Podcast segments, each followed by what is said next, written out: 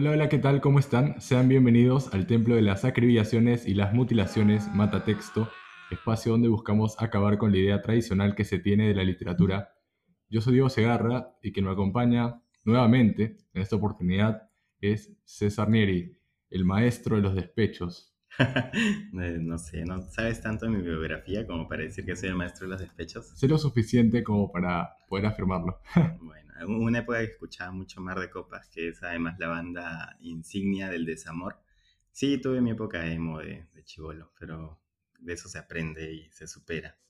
Hoy vamos a hablar de un tema interesante que a nuestro público les va a gustar porque creo que después de haber leído la mayoría de sus textos, por no decir todos, eh, hemos detectado ciertos vicios que este episodio creo que va a ser enriquecedor para, para su instrucción en este mundo llamado literatura, que es hablar de despecho y hablar de hechos, ¿no? Bueno, que además ninguno, ahora pensándolo bien, despecho y hechos también puede ser peligroso, ¿no? Porque si los... Claro, despecho se refiere cuando uno escribe como haciendo una catarsis, ¿no? Hay mucho esto, ¿no? Hay mucho la idea hay una idea preconcebida de lo que es la literatura, eh, que no necesariamente va con lo que es la literatura de verdad.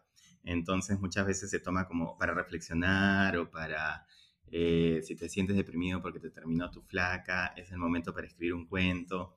Y la literatura es un oficio mucho más complejo que eso, ¿no? Y mucha gente se, lanza a escribir poemas también con esta idea preconcebida de lo que es la poesía y que simplemente si tienes un dolor muy grande, ese es el momento de escribir poesía. Y mucha, o yo pienso además, a mí nunca me ha funcionado escribir desde el despecho o con mucha cercanía a lo que ha ocurrido, ¿no? Ahora, cuando hablamos de los hechos, hay que hablar de hechos de ficción, porque hechos que nosotros de alguna manera inventamos. Eh, porque también se puede tener la tentación de ser fiel a los hechos, ¿no? Que también atenta contra la calidad literaria. Sí, bueno, o sea, yo en verdad estoy de acuerdo contigo en muchos puntos, sobre todo en este de que, bueno, si se puede escribir eh, en, en, el momento, ¿no? De, de, la situación del despecho, pero los textos como tal creo que se corrigen en frío, ¿no? Uno puede escribir en caliente, pero corregir en frío, porque, bueno, al final eh, la, parte de la escritura es también un sentimiento, o sea, lo que uno siente en ese momento y tener ese, esa llama viva sí puede ayudar a darle eh, mucha más eh, fuerza a lo que quiere escribir, pero no es para nada la versión final, porque creo que también se confunde, ¿no? Cuando uno quiere escribir algo y dice, bueno, este, bueno, me, me, he terminado mi flaco, me han sacado la vuelta, ¿no? Y quiero de alguna manera liberarme, entonces se sienta, prende la computadora, hace su catarsis y cuando termina dice, no, este es el mejor texto que he escrito en mi vida, pues, ¿no? Y no es así. No, y bueno, yo soy más extremista que tú. Yo la verdad sí, no recomiendo para nada. Hay que tener bastante madurez emocional y bastante madurez en el oficio de escribir para poder de verdad tener distancia con algo que ha ocurrido recientemente, ¿no? Entonces, si tú escribes con algo que te acaba de pasar y no tienes mucha experiencia, va a terminar los vicios que suelen pasar es que, no sé, por ejemplo, empiezas a escribir sobre una chica, imaginemos, ¿no? Una autora femenina, y escribe sobre el, chico, el chico que le acaba de sacar la vuelta, ¿no? Entonces comienza todo bien, su relato de ficción, y de pronto, sí, porque este perro lo que me... Entonces se vuelve completamente una catarsis, o sea, se contamina totalmente y pierdes el control. Y claro, luego eso se puede editar, pero no sé si tanto, porque ya está contaminado desde la estructura, ¿no? A mí, yo sí tengo anticuerpos porque a mí siempre me ha ido muy mal y más bien siento que mejoró eh, mi escritura una vez que pude marcar distancia. Ahora, esto es como un chip. Yo me acuerdo que alguna vez llevé taller de teatro con eh, Leonardo Torres Vilar, ¿no? es un actor, este, sobre todo de la época de los 90, 80, eh, pero que es muy, influye mucho en la formación de actores. Y él decía, yo puedo ir a la obra de teatro eh, y me comprometo con el personaje, me meto porque era parte de su dinámica y estoy sufriendo en ese momento, pero acaba, dicen corte o acaba la obra y voy y me como un sándwich. Hay otra gente que se queda ahí como muy conectada, ¿no? Entonces, si tienes la madurez emocional para separar lo que te ha ocurrido de lo que estás escribiendo, perfecto, pero eso se logra con años de experiencia y primero escribiendo ficciones que no tienen nada que ver contigo o muy poco yo lo que recomiendo es que se escribe y conforme uno va escribiendo, van surgiendo las cosas que te han pasado de manera natural. Es como te resistes, pero igual salen como pequeños guiños o easter egg, que está de moda el término, ¿no? Sí, bueno, es una forma de no caer tampoco en la autoficción, que a veces eh, en, este último tramo de, de está muy de moda, está demasiado de moda, ¿no? Eh, y bueno, también capaz que hay gente que le gusta y por eso estos autores tienen eh, bastantes ventas a nivel editorial, pero si queremos llevarlo por, por el terreno de la literatura mm, un poco mucho más ficcionada, mucho más verídica, si se quiere llevar con ese término. Eh, siempre, siempre será mejor, tú siempre me comentabas, ¿no? Cuando yo estaba empezando, me decías que hay que tomar distancia de lo que uno escribe, ¿no? Y creo que es una de las cosas que más cuesta, pero al mismo tiempo que sí te permite eh, ver el, el panorama eh, de, tal manera que al final, cuando es más, ni siquiera sientes cuando estás escribiendo, te desprendes de la persona de la que estás pensando, ¿no? Eso, pero lo que tú dices es completamente, y es muy gráfico, porque yo recién siento que le agarré la maña, y lo recuerdo muy bien, cuando sientes que te puedes desdoblar, ¿no? Entonces te miras a ti mismo, pero como si vieras a un personaje, entonces tu vida simplemente es, el escritor siempre se alimenta, ¿no? De lo que le ocurre a tu familia, de lo que le ocurre a tu novia, de lo que le ocurre a tus amigos, de lo que ves en otros programas o en otros libros. Entonces, no es que el escritor invente de la nada, nadie inventa de la nada, ¿no? Los mitos, por ejemplo, siempre son mezclas, las criaturas antropomórficas son mezclas de animales con seres humanos. Todo es una combinación, eh, pero el tema es, recién puedes incorporar ingredientes de tu vida real cuando ya no te afecta, pues, ¿no? Eh, cuando ya no te afecta. Y la autoficción está muy de moda hoy día, pero también porque ah, yo creo que ha bajado la calidad no solamente de los escritores, sino también de los lectores, ¿no? Que es lo preocupante. Entonces, si la demanda eh, tiene muy bajos estándares de calidad, obviamente que la oferta también va a ir de acuerdo a eso. Sí, completamente. Y bueno, si quiero llevar el tema un poco por qué, recomendarle a esas personas que, que, en un inicio no piensan que la literatura solo se limita a la catarsis, que es un tema que no, igual antes de recomendarles, decir que tampoco es una prohibición, ¿no? Solamente ah, que hay que agarrarle más. Yo recuerdo mucho que, bueno, bromeábamos al inicio, ¿no? De que del desamor yo sé mucho.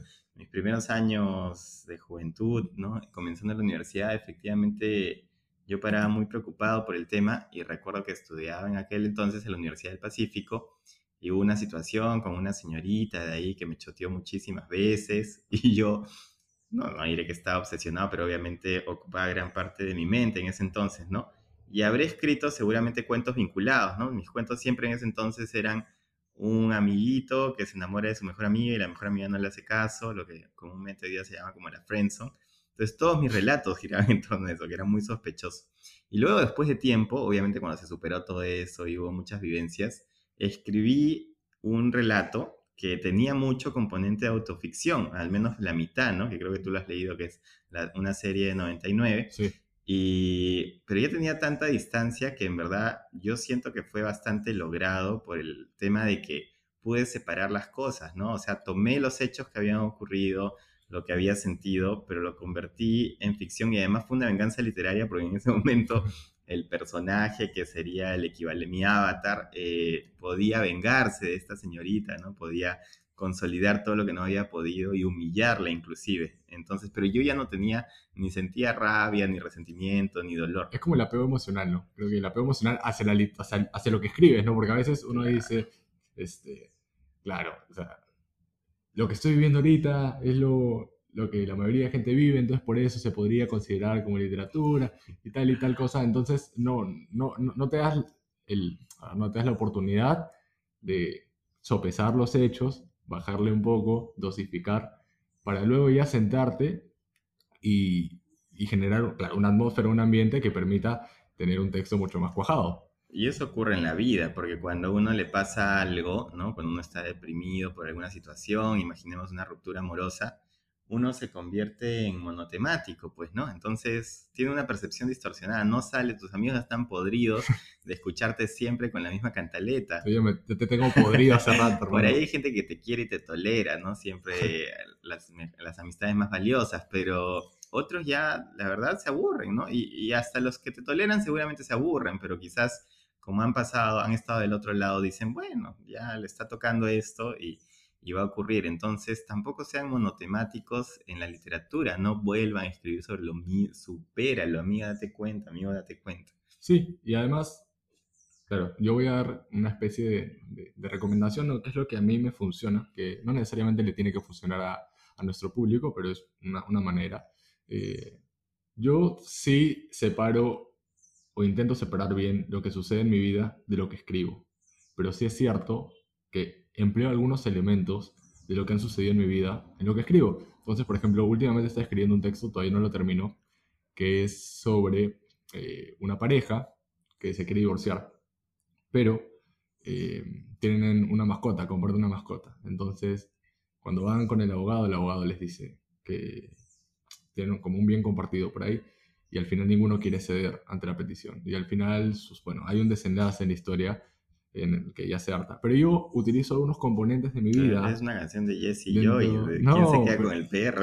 pero es que a mí me parece dramático El, hecho de no poder separarte de alguien porque compartes una mascota. Y no es como un hijo, ¿no? Que lo puedes, eh, bueno, tú te, claro, se queda con la mamá porque así rigen las leyes peruanas. Y luego el papá puede visitarlos. Bueno, incluso hay momentos en los que los, los padres se desentienden de sus hijos. Pero con una mascota es distinto, ¿no? Porque generas un vínculo emocional en el que eh, no, no, hay sangre por medio, pero hay mucha, hay mucha nostalgia, hay muchos sentimientos hacia ese animal más aún si lo has recogido en la calle y lo has adoptado, ¿no? Y, se ha vuelto parte de tu familia.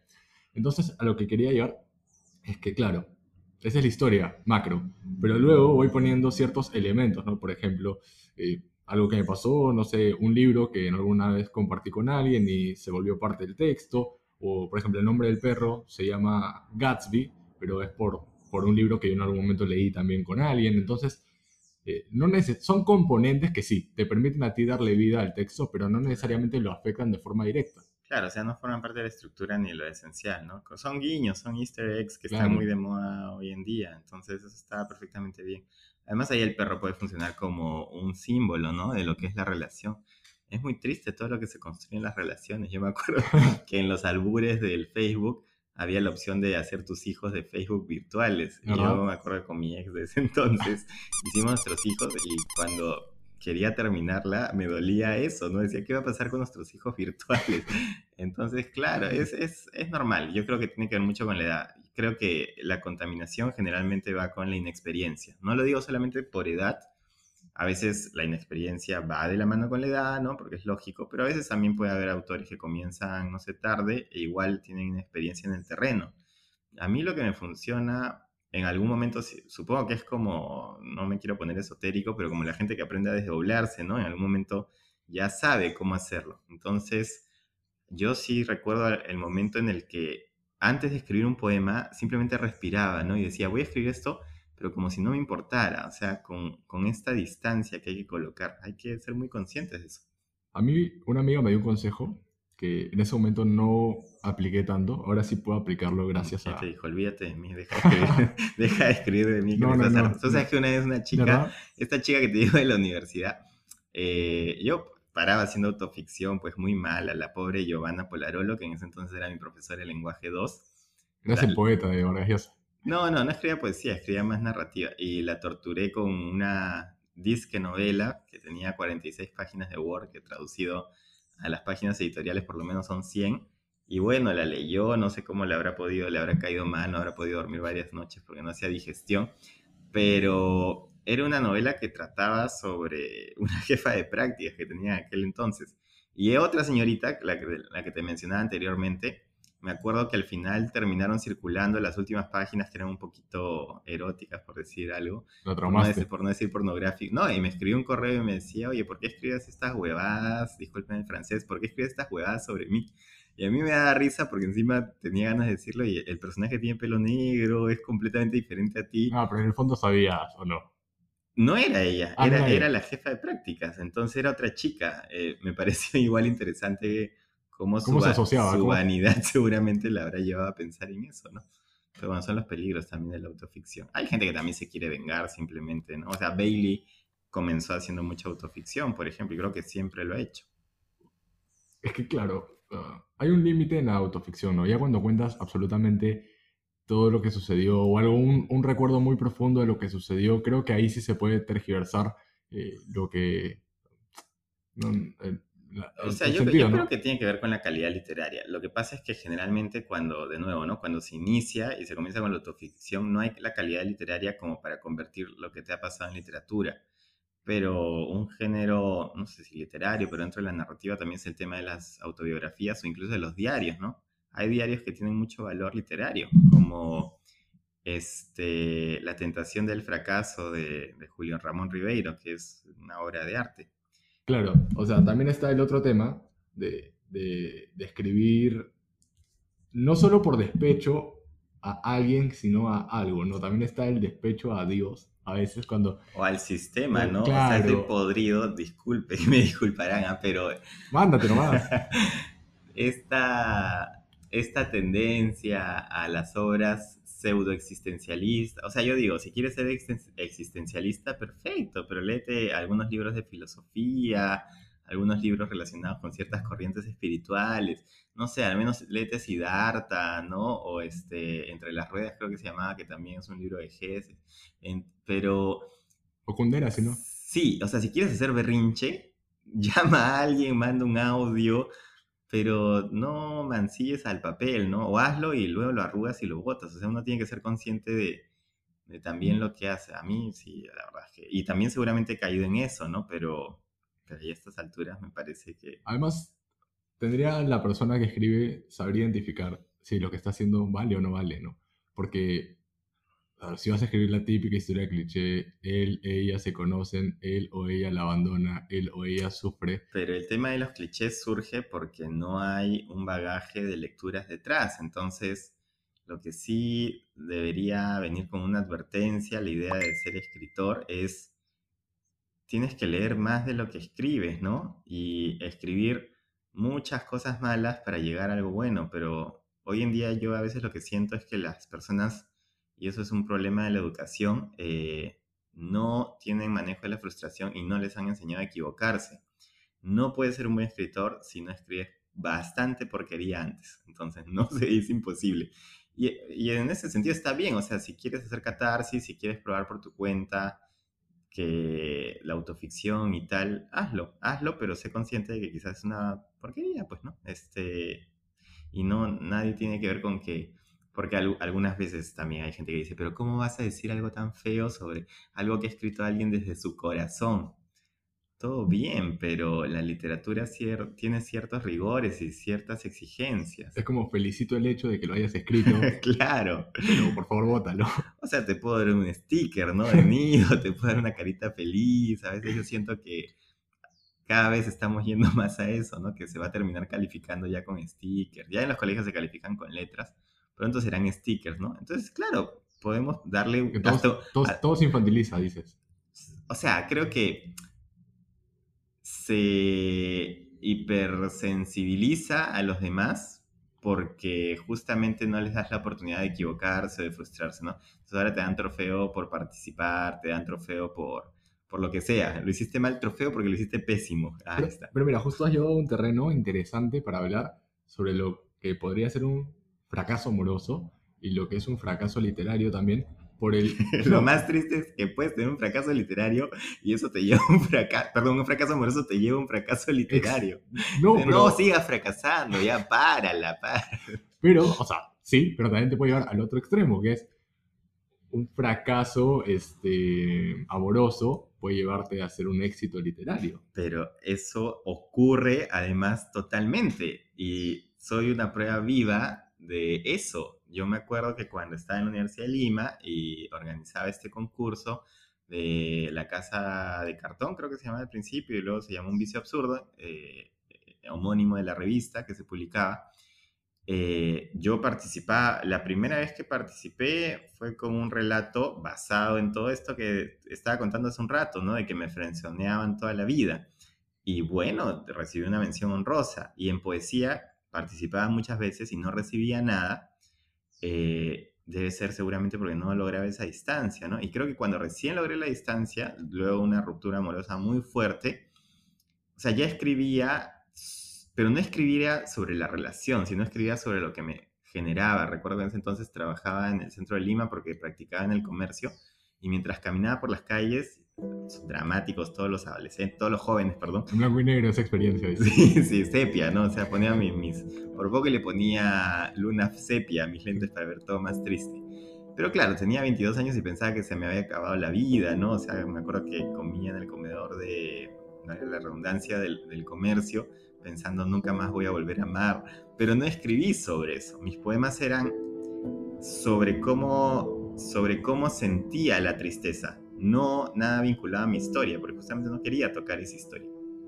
Y me acuerdo que... Eh, y también esa vez escribí, porque había categoría poesía y cuento, escribí un cuento que se llama Daniel en el auto rojo, que trataba sobre lo que yo añoraba, ¿no? Ya que había tenido esta ruptura, lo que yo añoraba encontrar. O sea, y es, yo creo que esa es la razón yo escribo mucho con voz femenina, me gusta mucho. Es lo que te quería preguntar. Quería que le comentes a nuestro público cómo es que te trasvistes, ¿no?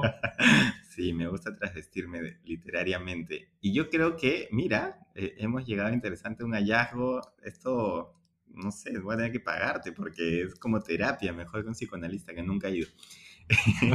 creo que es porque me ayuda a marcar esa distancia que te digo, ¿no? O sea, si yo cuento desde mi perspectiva, va a estar muy contaminado, pero si lo cuento desde la otra persona, que muchas veces he hecho eso, ¿no? Me he puesto en el lugar de la otra persona, eso ya te marca distancia, ¿no? Y yo me acuerdo que alguna vez, eh, justamente la segunda vez que gané este premio de poesía en la universidad, escribí como mujer. Y escribí, yo había terminado con, con una enamorada en ese entonces, y escribí poniéndome en su lugar, ¿no? Y me acuerdo que el jurado, que creo que estaba conformado, entre otras personas, por Carlos López, no sé si estaba Selenco también, justamente felicitó la despersonalización, ¿no? Entonces yo creo que la despersonalización es algo interesante. Lo hace mucho Vargas Llosa, por ejemplo. Vargas Llosa comenzó escribiendo obras muy autobiográficas y luego dijo, yo puedo escribir sobre lo que quiera, voy a averiguar sobre Flora Tristán, voy a averiguar sobre este dictador, Siempre tiene componentes históricos igual, ¿no? Porque claro, porque yo creo que él descubrió que ya no, en su vida no pasaba nada que lo motivara a escribir sobre eso, pero quería seguir haciendo había pasado mucho también. Ah, había pasado bastante y sigue pasando, ¿no? Alguna novela sobre la Presley, seguramente, o sobre el mamarracho, las mamarrachientas mi, mi, hijo, es, mi hijo es cantante. pero, bueno, tiene una crónica, ¿no? Sobre su hijo, no sé si la has leído. ¿Cómo se llama? Este, mi hijo no sé cuántito se llama, que yo me acuerdo que llevé un curso de sociología o de identidad eh, en la universidad y yo hice una parodia para mi trabajo final que se llamaba Mi novia cajamarquina, Emo cajamarquina, pero él tiene un texto así sobre, sobre su hijo, creo que sobre Albert. Eh, pero bueno, ya me perdí de qué estaba hablando. Ah, ya, de esta distancia, ¿no? Entonces, volviendo a todo esto, la despersonalización siempre ayuda, o sea, puedes contar lo que te ocurrió, pero ya con distancia. Yo creo que sí pueden salir buenas obras porque evidentemente hay un componente ahí emocional valioso, pero para eso se necesita entrenarse, ¿no? Y no quiere decir que te va a salir siempre. Por ejemplo, yo hace mucho quiero escribir algo vinculado con mi infancia, ¿no? Que yo la pasé muy bien. mi, mi, padre es militar retirado, entonces en la villa militar, y estoy trabajando un poemario muy lentamente sobre eso, y quisiera escribir una novela sobre eso. Pero justamente lo aplazo porque sé que necesito distancia, ¿no? Porque siento que la madurez quizás me va a dar una perspectiva que me permita tener una mejor obra. Creo que a veces vivimos en una sociedad, la sociedad del hipervínculo, donde todo es muy inmediato y eso te lleva a contaminarte con la idea de que tienes que hacer todo ya, tengo que publicar ya, tengo que ser exitoso ya. Haz las cosas no por el resultado, sino... Porque lo sientes. Por lo que sientes y por el, lo que te genere a ti, ¿no? La tranquilidad de que hiciste tu mejor esfuerzo. Sí, y claro, me has hecho pensar un poco en Oster, por ejemplo, que él inició escribiendo poesía, es más, él quería ser poeta más que novelista y en el camino identificó su voz narrativa y bueno, hoy en día tiene el éxito que tiene, pero merecido también, ¿ah? porque es un autor interesante. Y mira, sirve para hablar de autoficción, ¿no? Nosotros hemos leído los dos, este, esta última, más reciente novela que ha publicado, que acá la veo 4321, y tiene mucho componente autobiográfico. Se relaciona mucho con algunas situaciones que él ha vivido y al mismo tiempo también con situaciones que, hipotéticas, ¿no? De cómo hubiera sido su vida si hubiera tomado otro camino. Sí, a ver, él es un autor que, que, le gusta mucho pensar en el qué hubiera pasado, ¿no? En el azar, en el destino. Y claro, yo vi una entrevista en la que justamente hablaba de que sí, evidentemente hay cuestiones eh, autoficcionadas, pero él, pero él mismo reconocía de que él prefería que vieran a Archie como un personaje eh, único, que se desprende de él, que no es una que, claro, que no es una extensión de él así como un pulpo, no es una extensión, sino más bien es alguien que él ha creado cuatro veces y que como eso debería ser valorado, ¿no? Claro. Ahora tiene obras que son sí muy autobiográficas, ¿no? Como este Diario de Invierno que cuenta su vida a través de muchos lugares donde vivió y otras escenas, o La Invención de Soledad, de la Soledad, donde habla un poco sobre su padre. Y en sus novelas igual ves algún este, sesgo, ¿no? Porque, siempre está esta, esta figura, yo no sé, la verdad, eh, no, no conozco mucho sobre la, la vida de, de, Paul Oster, más que nada como autor, pero hay ciertos fetiches, ¿no? Como esta idea de una figura que es como una hermana, que se repite en 4321, ¿no? Mm. Que es esta chica Amy, me parece. Entonces ahí hay algo sospechoso y puedes, atar puntos, ¿no? Yo creo, que, el, el, escritor siempre se termina delatando. O sea, y es, es, muy chévere a veces por eso leer biografías de escritores, porque te, ellos te explican qué te conectó, ¿no? Eh, en la biografía de García Márquez, se supone que iban a ser varias, pero solo fue una al final. Este, él habla de las motivaciones, ¿no? Para crear 100 años de soledad, que tenía que ver mucho con su infancia, con su vida familiar. Tú sabes algo me has hecho recordar. Yo, bueno, cada vez que escribo algo, eh, me gusta que alguien más lo lea, ¿no? Mm, es algo personal. Y siempre tengo algunos puntos eh, focales dentro de mis amigos a quienes los puedo entregar y ellos me dicen que, reconocen mi estado de ánimo por lo que estoy escribiendo. Bueno, no me acuerdo qué escritor, eh, no tengo, yo soy muy malo para los datos, así que siempre diré, no me acuerdo quién, pero lo dijo, eh, decía que había lectores, ¿no? También tenía personas que podían leerlo, o no sé si él mismo lo decía, que podían saber qué había escuchado, qué música estaba escuchando mientras escribía algo, ¿no? Entonces, claro, definitivamente que mientras uno escribe también está en un estado de ánimo. Ahora vamos a ver un par de preguntas poco técnicas acerca de lo que podría ser eh, escribir, pero quizá podemos orientar un poquito, ¿no? A ver, la primera es un poco general, pero igual lo podemos eh, ampliar en la respuesta. La pregunta es, ¿cómo encontrar una historia? O sea, ¿de dónde surgen las historias? Es una pregunta interesante igual. Sí, es muy buena pregunta y yo creo que hacérsela ya es el primer paso hacia la dirección correcta, ¿no?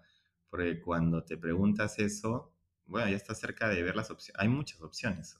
Yo recuerdo mi expresión escrita, que es este curso que llevaste conmigo, las primeras veces que lo dictaba, tenía, ¿no? Mi PPT donde decía, ¿de dónde vienen las historias? Y vienen de muchos lados, o sea, vienen de lo que has vivido, que no se entienda lo que estamos conversando hoy como una prohibición más bien para para no vivir cosas, ¿no? Yo me acuerdo que una profesora que me enseñó lenguaje 1 en la Pacífico, Montobán, creo el apellido, no recuerdo el nombre lamentablemente, decía, los escritores tienen dos formas de hacerse. Uno, son unos ratones de biblioteca, entonces escriben en función de todo lo que han leído. Y me recuerda este personaje, esta película que te gusta mucho, de este, Una mente indomable, Good Will Hunting, que él todo lo vivía a través de los libros, ¿no? Tenía miedo a tener experiencias reales. Y otra forma es vivir tú, o sea, vivir muchas experiencias. Por eso los escritores a veces tienen vidas un poquito desbocadas, ¿no? Me acuerdo de Kerouac, por ejemplo, que de haber vivido, o sea, para escribir on the road, en el camino de haber vivido 80.000 cosas, esa gente era bien pastrula, además no se metían de todo. Entonces, esa es una forma, vivir. Otra forma es lo que han vivido otros, otra forma es los sueños, ¿no? Lo que sueñas, tener una libreta. Yo tengo una, o sea, una concepción de que a veces el escritor es un ladrón de ideas, básicamente. Escucha por todos lados y, y, y, tú ya no, tú ni siquiera lo piensas, pero ahí hay una historia genial que, que, en buenas manos puede ser traducida. Sí, gran parte del oficio del escritor no es tanto la ejecución, sino la preparación. Y la preparación es la curiosidad, no estar con las antenas atentas para ver cómo habla la gente, qué dice, qué piensan y tratar de asociar siempre, y también es de verdad ponerte en esa, en esa posición de voy a pensar, ¿no? Eh, paramos mucho con el, el aparatito, con el celular hoy en día que no nos permite algo tan sano que es mirar el techo, ¿no? El, el arte surge del ocio, entonces cuando miras el techo y empiezas a divagar, empiezas a mezclar cosas. Y también es importante no quedarte con la primera idea porque la idea, la primera idea es la peor. Entonces, dale vueltas. Si de verdad es la mejor, va a volver, ¿no? Entonces, sueños, cosas que le pasan a otros, mezclar. A veces un libro te puede motivar una canción, este, y a veces uno puede hacer ese tipo de ejercicios, ¿no? Eh, inclusive si quieren pueden, no sé, apuntar palabras, eh, imágenes. imágenes y tener algo donde mezclarlas y sacarlas. Y como estas, estos retos de creación, ¿no? Donde dan los ingredientes. Yo, bueno, no sé, ya ha pasado mucho tiempo ya haber, haber prescrito este crimen, pero una vez este, hice que una enamorada concursara, participara en un concurso y cuando yo escribí el poemario, ¿no? Atención Ulima, por favor. y en realidad, eh, pero lo hice, la travesura fue más que nada porque me daba risa cómo podría escribir ella. Entonces le pedí que me mande una lista de palabras, de cosas que le gustaban y me mandó cosas como, no sé, pues este, los chupetes picolines, este, el olor de la gasolina que le gustaba de lujo. Y hice una cosa súper rara, pero salió muy bien y me gustó mucho. Es más, yo creo que lo voy a volver a hacer, voy a pedirle a la gente porque a veces uno no tiene ideas, ¿no? Entonces yo creo que es eso, estar como muy atento a todo, a todo. Cualquier cosa puede ser una hipersensibilidad, ¿no? Sí. Como el sentido arácnido de Spider-Man. Sí, cualquier cosa. Y también ser consciente de que no es fácil, o sea, es arduo. O sea, no, no, no, no esperen la inspiración. La inspiración no existe. Puede existir algunas veces y es accidental, pero en realidad lo que hay atrás es trabajo, ¿no? ¿Quieres escribir? Piensa, piensa mucho tiempo sobre lo que vas a escribir hasta que sientas que de verdad tengas una idea genial y ahí no acaba porque comienza lo más difícil, que es ejecutarlo bien. Claro, o sea, puedes esperar toda una vida por la aparición de una musa, pero es mejor ser eficaz y ser atento y seguir trabajando. Claro, ahí está como estos chicos que están esperando el amor de su vida, ¿no? No me mires así. Mientras tanto sal con las señoritas que están interesadas, pues, ¿no? Gracias por el consejo. Directamente. Y ahora, esa, ese, esa pregunta es de, Mauricio. Un saludo a Mauricio. Y ahora, Mauricio. Nuestro querido Mauricio Sotelo. Ah, saludos, Sotelo. Nos has abandonado en ¿Crack el o no crack? Super crack, pero, pero nos brilla, ha dejado en brilla por su ausencia. Yo que necesito más recomendaciones de películas, pero bueno. Y ahora otra persona, eh, Miguel, nos escribe. ¿Cuál es la forma más eficaz de crear y organizar los hechos para mejorar la narrativa de mi historia? O sea, hay 84 preguntas en una. ¿Cuál, qué, ¿Cómo era? ¿Cuál es la forma más eficaz de crear y organizar los hechos para una mejor narrativa? Bueno, crear creo que ya lo hemos dicho, ¿no? O sea, el proceso creativo estaba en la concepción de ideas que ya hemos mencionado cuáles. Ahora, hay igual este puede haber este digamos secuencias más este establecidas, ¿no? uniformizadas, uno puede tener sus rituales no sé, si te gusta una ducha caliente, puedes meterte a tu ducha caliente y ahí pensar las ideas que tienes, o puedes organizarlo en un papel, o puedes dibujarlo, ¿no? Creo que también eso es válido. Y de organizar las ideas, creo que es, depende. Si lo puedes hacer mentalmente, perfecto, ¿no? Yo, por ejemplo, todos mis borradores los hago en la mente y ya cuando tengo muy claro, recién lo paso en limpio, ¿no? Pero hay personas que necesitan un apoyo escrito, entonces pueden hacer un esquema, pueden hacer un, pequeño borrador escrito. Sí, yo también recomendaría algo similar, que es que, a ver, ah, creo que se pierde un poco el tema de la improvisación cuando sabes el inicio, el nudo y el desenlace de un relato, pero sí puede servirte como una guía para luego ya tú llenar, o sea, para llenar los espacios que están sobrando. Es decir, no mecanizar tus escrituras, porque al final igual los personajes por ahí te pueden decir algo, no, sé si te acuerdas en este, en este cuento que, que, que, que, realicé, que está concursando y, y, me dijiste, ¿no? Creo que este final no es el que merece este, la historia, ¿no? Y luego yo volví a leer y escuché un poco más o menos al personaje qué, me, qué, es lo mejor que podía hacer y resolví por un final que era más impactante. Entonces, creo que nunca te limites a, a seguir una planificación ABC porque eso puede matar tu, tu, creatividad. Creo que las dos cosas van de la mano. O sea, la planificación es importante porque luego vas sin rumbo y eso se nota y tienes que trabajar el doble. Pero yo creo que la planificación te sirve para este momento mágico que tú dices, ¿no? Cuando... Y de verdad es la mayor retribución, más allá de que alguien te pueda felicitar o puedas ganar un concurso, puedas ganar dinero, la mayor retribución es cuando estás escribiendo algo y tú habías planificado que tu personaje se comporte de cierta manera y luego cobra vida. Es, esa magia de la literatura es valiosísima y es a lo que creo que todo el mundo debe aspirar, porque ahí sabes que construiste un, un buen personaje. Ha tomado vida, propia, o sea, ya está haciendo lo que le da la gana, ¿no? Entonces ya... Como el cuento que nos leyó ayer una de las chicas del taller. Buenísimo. Ah, el, que leyó este Karina, creo que, ¿no? Sí, eh, sí, sí. Sí, eso es, eso es esperar, eh, planificar todo, arreglar todo, pero estar abierto a las oportunidades que surgen, ¿no? Y ahora vamos con la lectura del texto En el café de Miguel Aspausa. Hola, ¿pediste? Hola, tardón. Sí, capuchino está bien para ti, ¿no? Sí, sí, disculpa la impuntualidad. Me demoré en salir de la ducha. Creo que tengo un poco de hambre. Tranquilo, te pedí un croissant. ¿Te acuerdas? Obvio, ¿cómo estás? Un poco preocupado, como siempre. Quizá un poco más que siempre. He tenido tiempo para hacer introspección y hay cosas que me están descuadrando. ¿Cómo qué? Miró alrededor. El café estaba repleto. Los ruidos de las tazas y las conversaciones envolvían el aire en un agradable clima de desayuno. La barista lo miró y le sonrió. A veces hablo solo. Es normal. Pero lo que digo es que todo el tiempo hablo solo. Bueno, entonces eso no es a veces. Sí, yo sé. O sea, no quería sonar tan loco, ¿sabes? Pero eso qué importa. Me perturba. Pensé que no te importaba lo que pudieran pensar los demás. No me importa. Entonces, lo que me importa es lo que pienso yo. ¿Y qué piensas? Creo que hay algo mal en mí. Tengo una incapacidad para lidiar conmigo mismo, que me está alarmando. Siempre dijiste que no eras tu mejor amigo. Exacto. Pero eso no tiene nada de malo. Creo que es incluso normal, hasta cierto punto. Mira, cada quien sabe cuáles son sus peores defectos. Me parece que es inevitable que en algún punto no nos soportemos y hasta nos odiemos.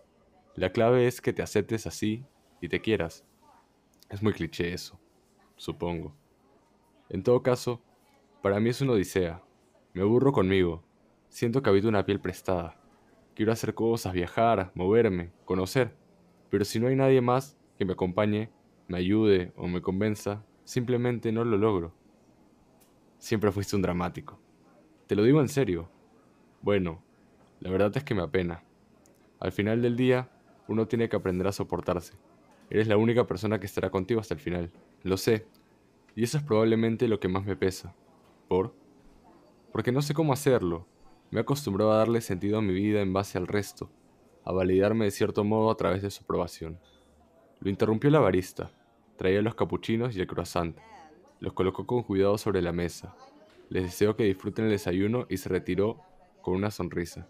Él esperó a que se aleje y prosiguió. Te decía, a veces dependo emocionalmente del amor de otras personas.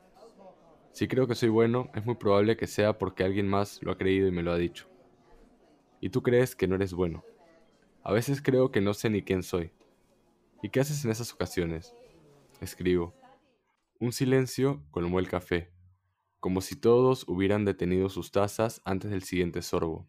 Segundos después, el ruido volvió. Es bueno que escribas. ¿Tú crees?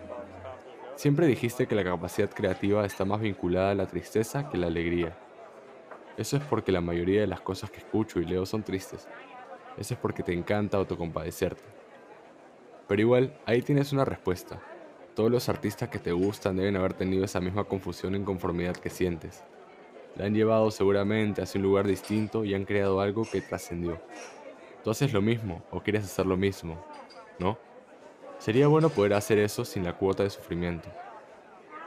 Todo tiene una cuota de sufrimiento, querido. Créeme, todo. Venir aquí, por ejemplo, me ha arrancado de mi cama. ¿Ves? Sufrimiento.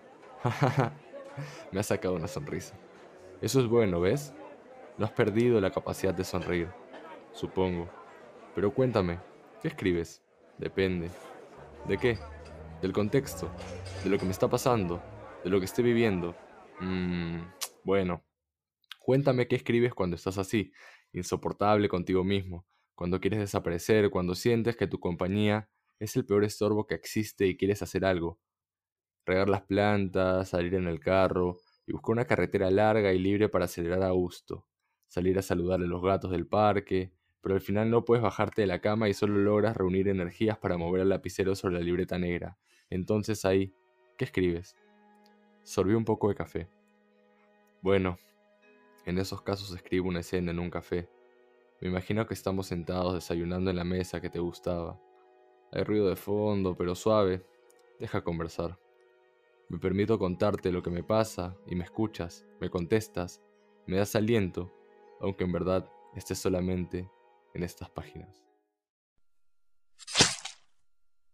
Bueno, ahora que estamos hablando, hemos estado hablando de autoficción, yo por ejemplo si tuviera que ser adivino diría que está relacionado eh, lo que se relata en el cuento, eh, debe estar vinculado con alguna experiencia o algunos pensamientos del autor, ¿no? Pero yo creo que aquí los ha manejado muy bien, o sea, hay muchos elementos que le brindan calidad al relato y que permiten que si ha sido algo que le ha sucedido o si son pensamientos que él tiene, porque creo que tiene un tono muy reflexivo, ¿no? Pero no se convierte solamente en una reflexión, en un monólogo, un texto expositivo prácticamente, sino el diálogo permite que esa reflexión se dé de manera un poquito más natural. Es súper dinámico porque, claro, los diálogos siempre aportan eso.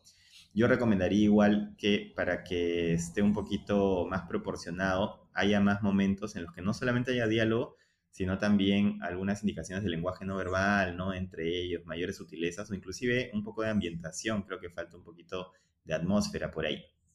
Creo que hay una buena...